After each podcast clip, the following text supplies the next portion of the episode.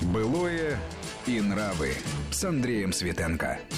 У микрофона Андрей Светенко. Здравствуйте. Вот не за горами тут День Святого Валентина, может быть, прологом к этой теме, когда начнут все искать свою половинку и начнется вот этот разговор о том, что мы строим отношения, поговорить о том, как это было в прошлые времена.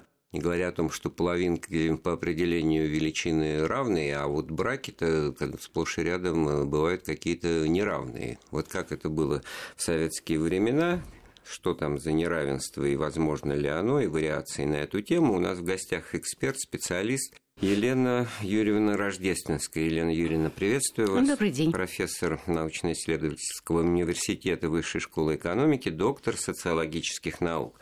Ну, давайте э, возьмем времена такие э, обозримые, послевоенные, то есть, ну, после там, второй половины 20 века. Кстати говоря, последствия войны, наверное, очень сильно сказались на этой проблеме. Конечно, конечно же, вот такое конечно. неравенство. То есть брачный послевоенный рынок – это вообще платформа неравенства равенства, потому что а, мужчин стало на треть меньше.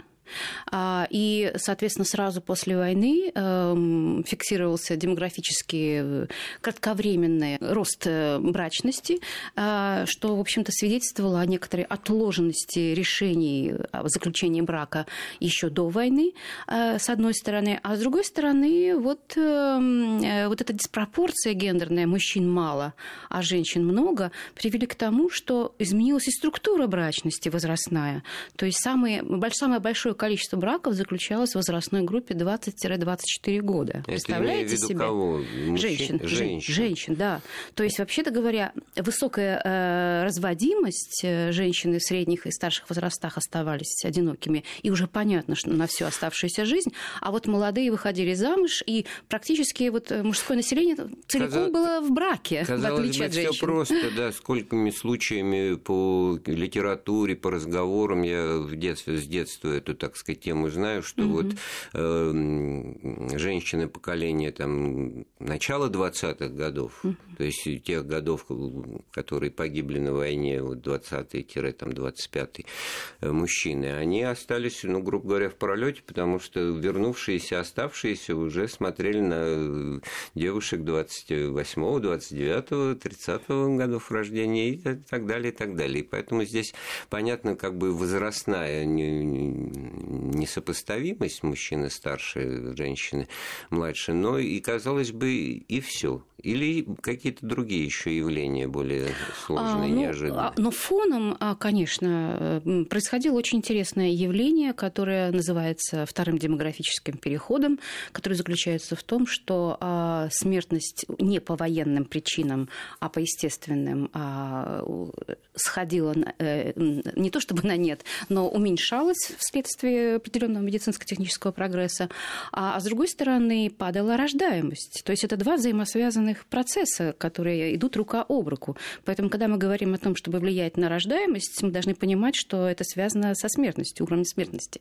Поэтому вот страна послевоенная, Россия, Советский Союз, она вступила в полосу вот этого демографического перехода, который а, происходил очень резко. То есть мы на самом деле по сравнению с европейскими странами запоздали где-то на столетие.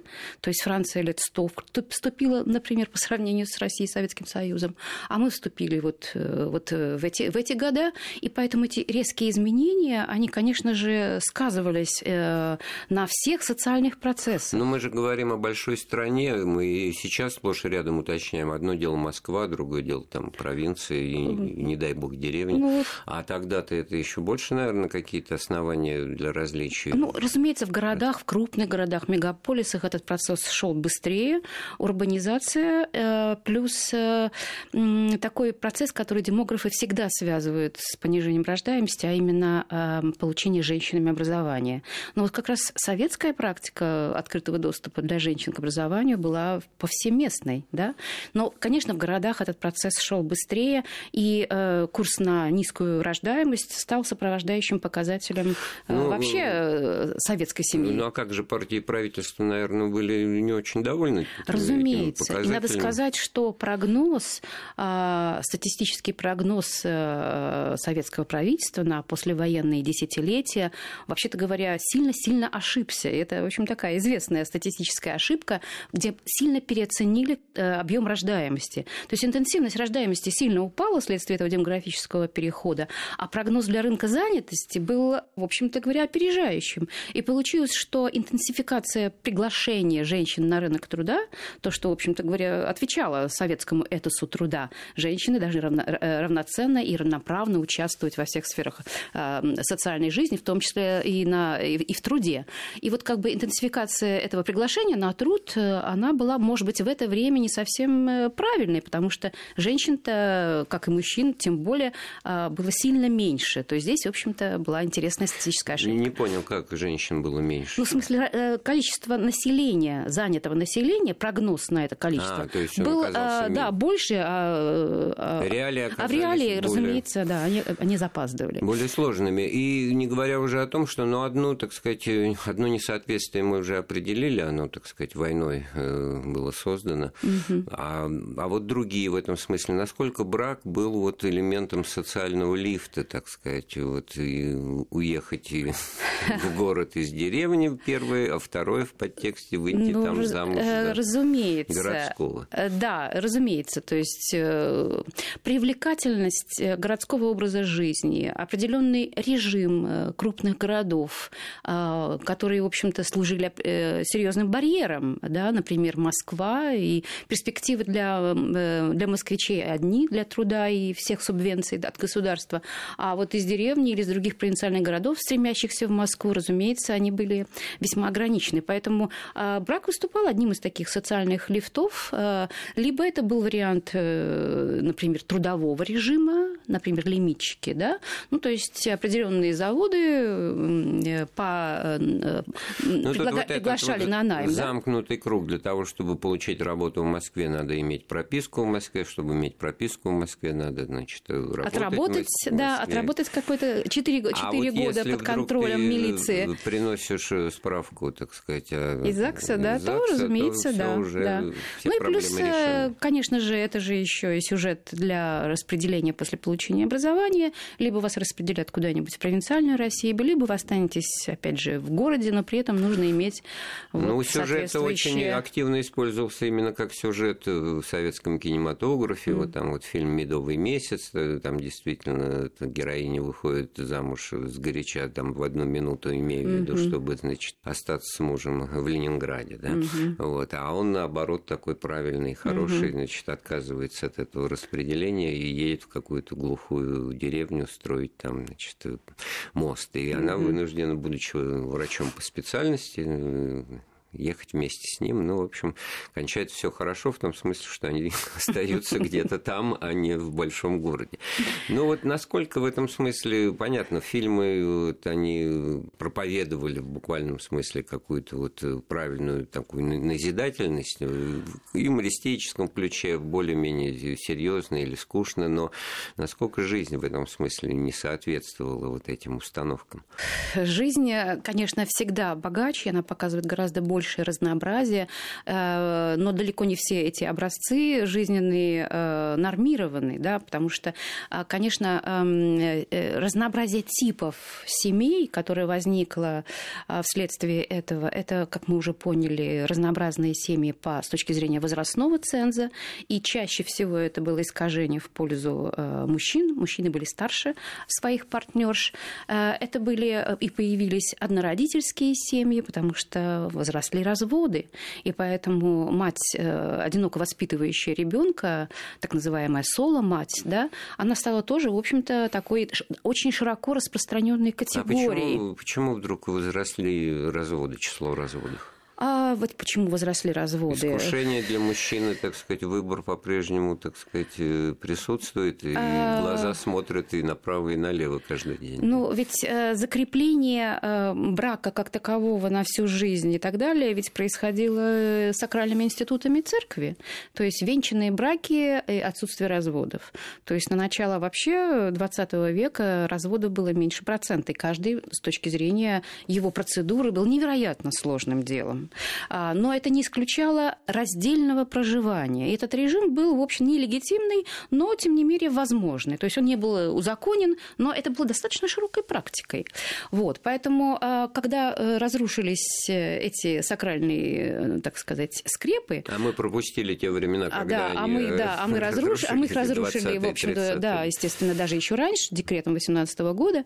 Поэтому с тех пор брак стал достаточно свободной конструкцией. И по сравнению с этим временем свобод, послевоенное время еще был достаточно консервативным. Вот, в, в советской эпохе от нее репутационно, так сказать, да. в исторической памяти у многих молодых, кто тогда не жил, остались представления о том, что она, эта эпоха, была такая высокоморальная, что она была такая, значит, планочка-то, и если ты где-то куда-то налево э, мужичок пошел, то его портком, правком там и прочее, и прочее. И... Отнюдь. Вот это вот, эм, скажем так, консервативный поворот в эту советскую эпоху, он произошел где-то в 30-х годах, когда стало очевидно, что вот эту свободу брачного партнерского союза, который прогласили наряду с другими свободами большевики, власти не в состоянии обеспечить. Не, э, чем, чем? Не, не, не встречая лицом к лицу э, негативные последствия этих свобод, а именно э, большое количество беспризорных детей, взлет э, заболеваний э, да, соответствующего, так сказать, происхождения, а необходимость для женщин, которые ведут подобный э, образ жизни, позволяя себе навязанную свободу реализовать в виде, так сказать, появляющихся детей, то под эту структуру свободной семьи нужно ведь обеспечивать инфраструктуру. Инфраструктура связана с обобществлением быта, знаменитые как бы вот все идеи, кланта и так далее. То есть это и, и фабрики кухни, и это детские сады, и общежития и так далее, и так далее. Но а, оказывается, эта инфраструктура легла тяжелым бременем, и от нее от, пришлось отказаться. Но вместе с тем, отказываясь от этого, вынуждены были вернуть женщину, во-первых, в строй, она должна работать, она должна рожать, но при этом подконтрольно. Да? Вот, поэтому а, первые, так сказать, транскрипции, э, например, устава э, э, Союза комсомольцев, да, ЛКСМ, а, включали еще себя, в себя подобные свободные нормы Э, первой редакции там был такой пункт, а, что комсомолец, который исправно платит э, взносы, он имеет право воспользоваться, имеет право э, вступить в свободную связь с любой понравившейся ему комсомолкой. Потом этот пункт изъяли, но вот эта вот свобода сексуальная, особенно для еще вчера крестьянской массы, которая избавилась от религиозного, так сказать, давления, не глубоко проникнувшей морали, и при этом встретила в городе вот эту свободу нравов, она воспользовалась ею, в общем, достаточно разрушительно. Поэтому эти свободы, с одной стороны, имели эмансипаторный характер, это, рас, это раскрепощение, назовем это так, да, а с другой стороны, были совершенно негативные последствия. И поэтому 30-е и 40-е годы мы встретили уже совершенно развернувшись на 180 градусов, э, э, беря под контроль и сексуальность, и брачность, да, и все другие. Ну, и, и не говоря о том, мы, мы эту тему затрагивали в одном из наших предыдущих э, эфиров угу. с вами. Это вот тема, значит, боевая подруга, как угу. походно-полевая жена. Это тоже угу. очень явление, которое сказывалось и на моральном, так сказать, процессе угу. в советском обществе в 50-е годы. Сколько росло детей. Вот это проникновенное угу. стихотворение Константина Симонова там о том, что вот умер где-то полковник, все от него досталось пусть там да -да. кому полагается, а на самом деле вот живет там где-то в Тамбове, в Орле растет мальчик, который, угу. значит, вот сын, и он даже этого не знает. Но угу. я вот всякий раз, когда вспоминаю, меня горло перехватывает. Значит, а, э, да, вот... Это очень щемящая история, касавшаяся, ну, без преувеличения сказать, тысячу людей. Конечно. И поэтому одним из последствий э, уже, собственно, военного времени, но на самом деле не впервые для молодой Российской Республики, да, советской, потому что беспризорщина и вот большое количество детей, родившихся вне союзов э, вот в первое раннее советское время, это тоже проблематика, которая э, порождает специфический феномен э, тотальной безотцовщины. Да? То есть это то, э, что отмечается во всех контекстах поствоенных обществ. Да? Большое количество детей, которые вообще не знают, что такое отец. И в этом смысле, с одной стороны, это снижает градус внутреннего переживания, потому что не только у меня, да? не только я отмечена этой драмой, а это всеобщая как бы картина, а с другой стороны, это специфическая социализация социализация мальчишек, которые вырастают без этого непосредственного авторитета. Хорошо, сделаем э, перерыв в нашем разговоре, вернемся в студию через пару минут. Былое и нравы. Былое и нравы с Андреем Светенко. Мы вновь в студии Вестей ФМ. Мы это Андрей Светенко и профессор Высшей школы экономики Елена Юрьевна Рождественская, доктор социологических наук об институте брака в Советском Союзе, о том, как э, менялись э, настроения, подходы и вообще, так сказать, прочтение того, кому какая социальная роль в браке предписана. После войны, э, ну, Советский Союз стал большой, скажем так. Угу. И мобильность была достаточно ярко выражена социальная мобильность. Появилась ли новая вот проблема, тема, так сказать, в матримониальном ключе, вот эти этнические браки э, смешанные, да, да потому да. что раньше это, так сказать, как-то все было более-менее, где родился, там и пригодился, что называется. Ну, разумеется, то есть Советский Союз переворошил культуры этнические, раскрыл, разомкнул границы. Общая идеология эмансипаторная, она предложила принцип равенства, чрезвычайно привлекательный. И в этом смысле динамика перемещений, прежде всего завязанная на, на занятость, на труд, она позволила вот э, в том числе и открыть э, новеллу такую, как э, брачные рынки, этнически разнообразные. Эти отголоски мы и сейчас имеем, но достаточно иной транскрипции, а, потому что сейчас приблизительно около 12% браков у нас являются являются этнически разнородными. Но при этом разные этничности по-разному э, вкладываются в эти 12%. Потому что есть этничности, которые никак не участвуют э, в, например, в этом интернациональном браке. Например, такие как чеченцы, ингуши, калмыки, якуты. То есть они как раз предпочитают так называемый эндогамный брак, выбирая партнеров из своей этнической группы. Но вот есть, например, такие, как Коми и Мордва, то есть вот среди этих этничностей межэтничные браки приблизительно около 40%, почти к половине. И вообще э, в Союзе, еще в Советском Союзе, а впереди вот этих вот э, всех, кто этнических групп, которые стремились э, все-таки выходить из замуж или жениться, но большей частью это, кстати, была инициатива мужчин, а не женщин. И женщины меньше склонны пересекать эти этнические границы. Но в данном случае вот наши Балтийские республики, прибалтийские, я имею в виду Литву, Латвию, Латвию особенно, и Эстонию, вот там как раз вследствие больше представленности в городах русскоязычного населения, а латыши, эстонцы и литовцы женились на, э, на русских. Поэтому вот этот процесс, он шел, как вы понимаете, неоднородно, но тем не менее сейчас, разумеется, а, а, у нас возникает такой феномен, как даже транснациональные браки. Это связано прежде всего с рынком труда, с глобальным рынком труда когда э, миграция, э, уже пересекая границы отделившихся республик, да, э, вовлекая в э, этот трудовой процесс как мужчин, так и женщин, э, тоже стимулирует эти ну, союзы. Я тоже достаточно витиевато, может быть, это сформулирую. Молодой, 30-летний гастарбайтер из одной из бывших республик э, Средней Азии угу. вступает в брак в живучи, оказавшись в подмосковном городе, пожалуйста, на выбор любой, и женится на 50-летней, значит, и мы все понимаем, что здесь Русский, совместились да. Э, определенным образом в балансе находящиеся потребности. То есть вот эти вот э, мезальянсные браки, которые построены на раз, по-разному вовлекаемых ресурсах, потому что, с одной стороны, одиночество, а с другой стороны, необходимость э, укоренения, культурации, решения материальных, возможно, вопросов и так далее, это, в общем, баланс. Неравноценный, но это баланс. Да? Поэтому а, уезжают ли женщины за рубеж?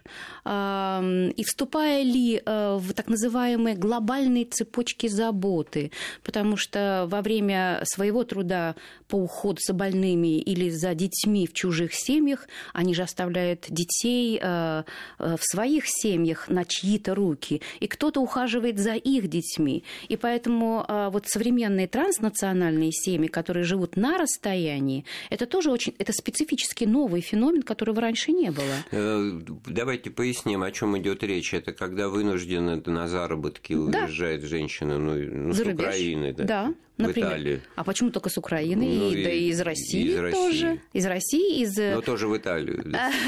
это, ну, это может быть и Германия, везде, где нужно. Ну, а главное, что тут может быть еще что-то различное, а выход, э, крушение той семьи, которая Либо была крушение, до отъезда. Ну, вы знаете, вот всё... социальная ткань затягивается быстро. В ответ на эту ситуацию а, э, брака на расстоянии или семьи на расстоянии возникают ответные, как бы латающие эти дыры практики, э, которые связаны с поддержанием родства.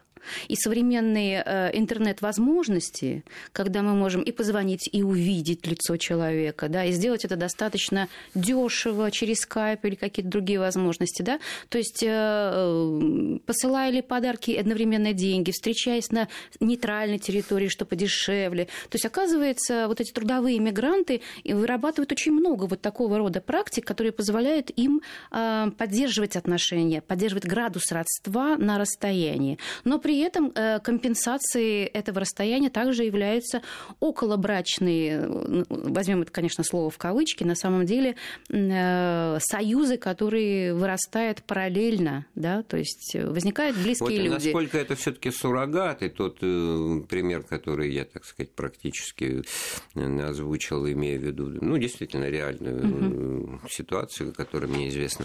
А вот насколько это все суррогат, настоящего брака, хотя... Ну что такое настоящий брак? Да, хотя Простите. я сам сказал и хмыкнул, да? Да, то есть брак сегодня это набор. виртуальность, вот вы скайп упомянули, и возможность коммуникации баснословную, которая не, снилась людям еще. Там мы начали разговор там с послевоенного периода. Все, так сказать, иллюзия присутствия, все рядом, пообщались, поговорили, выключили экран, все, так сказать, и успокоились успокоились, и такого тактильного ничего уже и не надо. Ну, естественно, то есть э, мало того, что у нас есть процессы, которые ну, практически повсеместные, снижение рождаемости, снижение э, брачности, разводимость у нас подросла, растут дети в неполных семьях, э, зачастую на расстоянии. Но это общий, общий процесс. Да, еще очень важно, э, отодвигается еще к тому же возраст брачности и фертильности. То есть выходят замуж попозже и рождают тоже попозже, вследствие этого и поменьше детей. Да? Ну, общие процессы. Но, а, конечно же, на них э, общество реагирует определенным образом. Оно меняет смыслы. Да? То есть прежнее понятие э, брака под одной крышей, с большим количеством детей, с родней вокруг и около, три поколения и так далее, это ушедшая в прошлое картинка. И на сегодняшний день мы имеем такое разнообразие форм семейной жизни, что конечно же, приходится э, приглядываться к каждой форме из них. Ну, тут э, по-детски бы прозвучал вопрос, хорошо ли это или плохо, но насколько на самом деле вот э, те, кто пытаются и могут на этот процесс повлиять, вот их вектор воздействия, как вы ощущаете, он в чем, так сказать, все-таки в попытке сохранить вот эту архаику, патриархальную, так сказать, э, семью, да даже если нуклеарная семья разрушается, что говорить о семье родственной, или... Ну, здесь наметились э, совершенно три э, независимых дискурса. С одной стороны, дискурс негативный, то есть он э, относится негативно ко всем прозвучавшим изменениям. А об остальных мы поговорим с Еленой Юрьевной Рождественской после очередной паузы в нашем разговоре. Былое и нравы. Былое и нравы с Андреем Светенко. Мы вновь в студии Вести ФМ и вместе с профессором Еленой Рождественской продолжаем разговор об особенностях и трансформациях института брака и в советские времена, и к выходам в настоящее время. Итак, вот есть сейчас три дискурса трансформации брака и три варианта отношений к происходящим изменениям. Угу. Вот напомните, мы а, начали это формулировать. Значит, э, первый из этих дискурсов, э, разумеется, консервативные. Все наблюдаемые изменения э, не рассматриваются воспринимаются как позитивные и э, нуждающиеся в поддержке, да? поэтому выбирается традиционно консервативный тип семьи, и в него инвестируются социально-политические меры, и, во всяком случае, они превозносятся идеологически. То есть это наше прошлое, это наше национальное богатство, и мы поэтому должны поддерживать этот э, тип семьи всеми всяческими способами. Да? Вот. А второй дискурс, э, конечно же, понятно, он либеральный, э, изменения есть, но это не окончание истории. вот, поэтому, коль скоро жизнь э, делает запрос на подобного рода формы семьи, стало быть, они все нуждаются в поддержке, потому что это наши граждане, и, пардон, это наши налогоплательщики. Ну, согласитесь, тоже справедливая точка зрения. Ну и, наконец, третья э, позиция, которая, в общем-то, является балансом, ну, как всегда, вырастает такая золотая середина. Вот, с одной стороны, э, допустим, традиционный тип семьи, многодетный, да, с женщины, которая берет на себя задачу э, ухода за детьми, домом, мужем и прочее, отказывается от профессиональной самореализации, и в том числе, может быть, от образования, а может быть и нет. Есть современные, продвинутые, модерные э, православные, например, в нашей стране. Э, но это их выбор, да, и в этом плане мы должны их поддержать, но они не единственные. Это часть семейного пейзажа, такого ландшафта нашего, да, фамилийского. Но, с другой стороны, есть ведь и другие, и, кстати, их большинство. Вот. А вот большинство, которое и работает, и э, выбирает семью, да, э, испытывает колоссальные трудности баланса между этими двумя сферами жизни, и поэтому им нужно помочь, особенно в самый пиковый, тяжелый момент, когда это первый ребенок, и когда женщина на какое-то время вынуждена уйти с работы, и поэтому семья не защищена, и в экономическом плане, безусловно, она проседает на это время. Это время, когда семья вынуждена занимает более консервативную внутреннюю установку, потому что женщина женщина и ребенок зависит от мужчины, понятное дело, да? Вот. И чтобы это э, время, потраченное на семью, инвестиции в детей, не показалось женщине чрезмерным, ну, в общем-то, ее надо поддержать инфраструктурно, возможно, субвенциями от государства, чтобы она себе не закрыла, по крайней мере, на ближайшее будущее еще одну такую попытку, если государство заинтересовано в расширенном воспроизводстве. Оно об этом заявляет, да? Вот. Ну, то есть э, государство должно и общество должно помогать э, людям сохранять семьи семьи, сохранять э, какой-то вариант брака, который они практикуют, а не ждать, чтобы они выпали в осадок и стали реципиентами социальной помощи, как вот э, те ну, нуждающиеся, да, когда вот, наверное, сиры, убогие, инвалиды, малоимущие, так сказать, матери Женщины, дети, молодежь. Жизнь, да, старики, дети, да. Да, да, да, да. Но э, вы знаете, вот это вот правильное, верное замечание, оно все-таки нуждается в некотором расширительном пункте, потому потому что браки и партнерство, но и не только браки, и не только партнерство, потому что многие выбирают э, вариант жизни сингл, но тоже хотят, тем не менее, ребенка и так далее.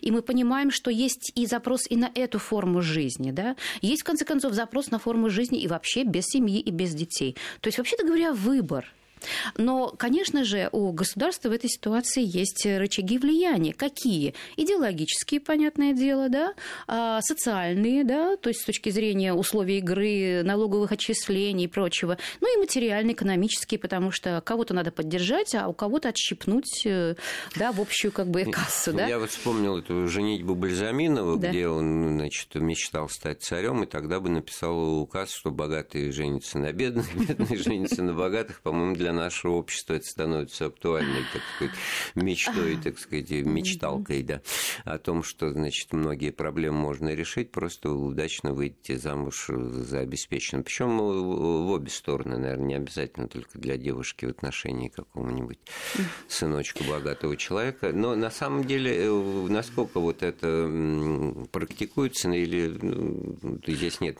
такой ну, статистики? Мы не откроем с вами чего-то нового, если скажем, что таки да, это имеет имеет место. И более того, нет более живучего мифа, чем миф о Синдерелле. Это Золушка, да, в российском прокате. Угу. Вот. Синдерелла – это такой лифт для, для девушек, которые хотят хорошей жизни, стремятся к ней, но специфическим путем да, не путем собственной карьеры или образования или инвестиций в свое саморазвитие, а через э, социальный лифт э, брака. Такие были всегда и будут.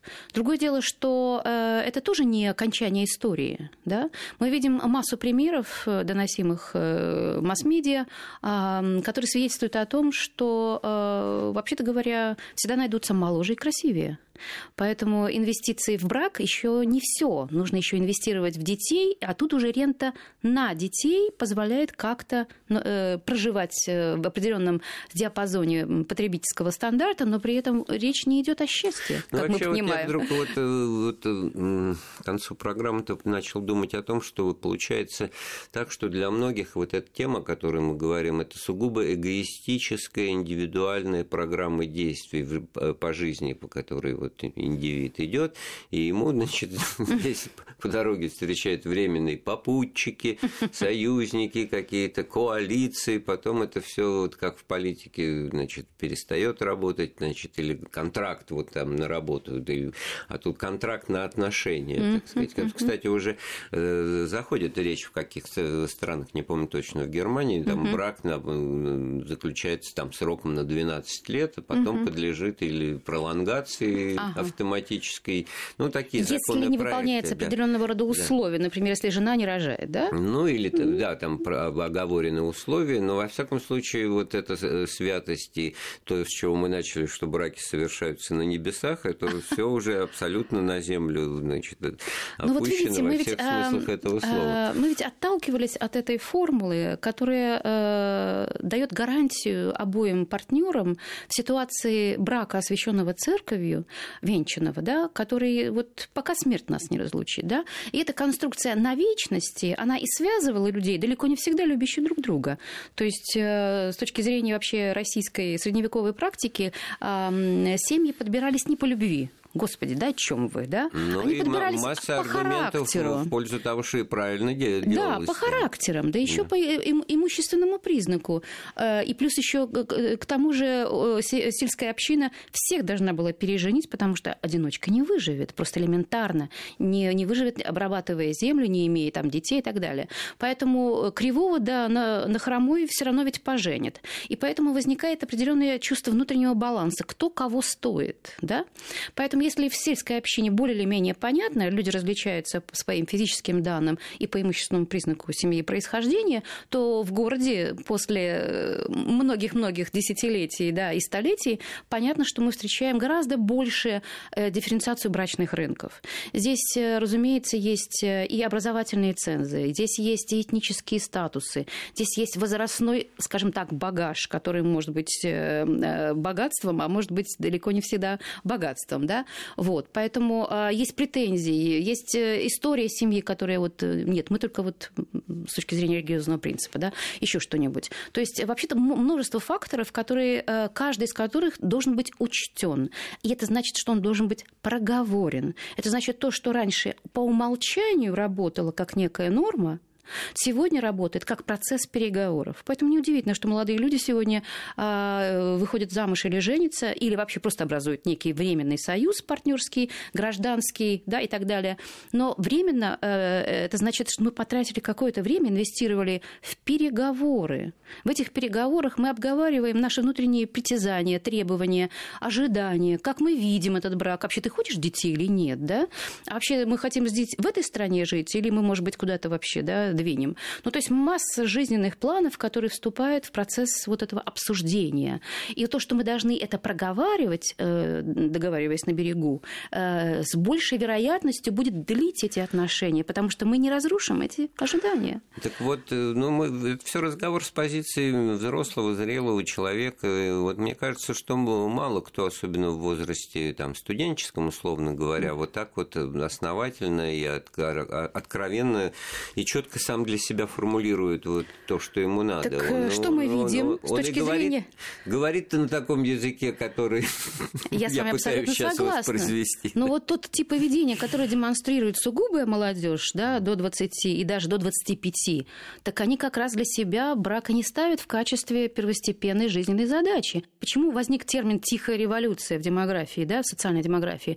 На самом деле это э, молодежь, которая стремится в первую очередь набрать навыки, компетенции, образовательные капиталы, чтобы предъявить их на рынке труда будущего, да, это надо в первую э, очередь инвестировать в себя, да, а э, брак, дети и так далее, эта задача отодвигается. То есть брак у нас постарел, то есть модель брачности и фертильности у нас постарела на 2-3 года, и поэтому эта задача как бы на потом. Это значит, что отложенные эти решения, э, мы от них не отказываемся, но мы их в другом возрасте, с другим, в общем-то, пониманием, Наверное, конечно, жизни вот, э, согласен совершаем. здесь с вами и на личном опыте, и на взгляде о том, что я вижу. Я вдруг поймал себя на мысли, что мы ни разу не сказали в этом разговоре слово «любовь», по-моему, да? Вот то, что как бы в основе всего и должна была быть. Вот как-то без этого, вот брак без любви, вот продуманный расчет верный, оправдался, все чертежи правильно были построены. Ну, может вот быть, так? с этого надо было начинать вообще, вообще, вообще передачу нашу, потому что под словом «любовь» мы теперь понимаем тоже достаточно разные вещи. Может быть, в следующий раз об этом да, и поговорим. действительно. У нас в гостях была профессор Елена Рождественская. Эфир программы подготовил и провел Андрей Светенко. Слушайте Вести ФМ. Былое и нравы.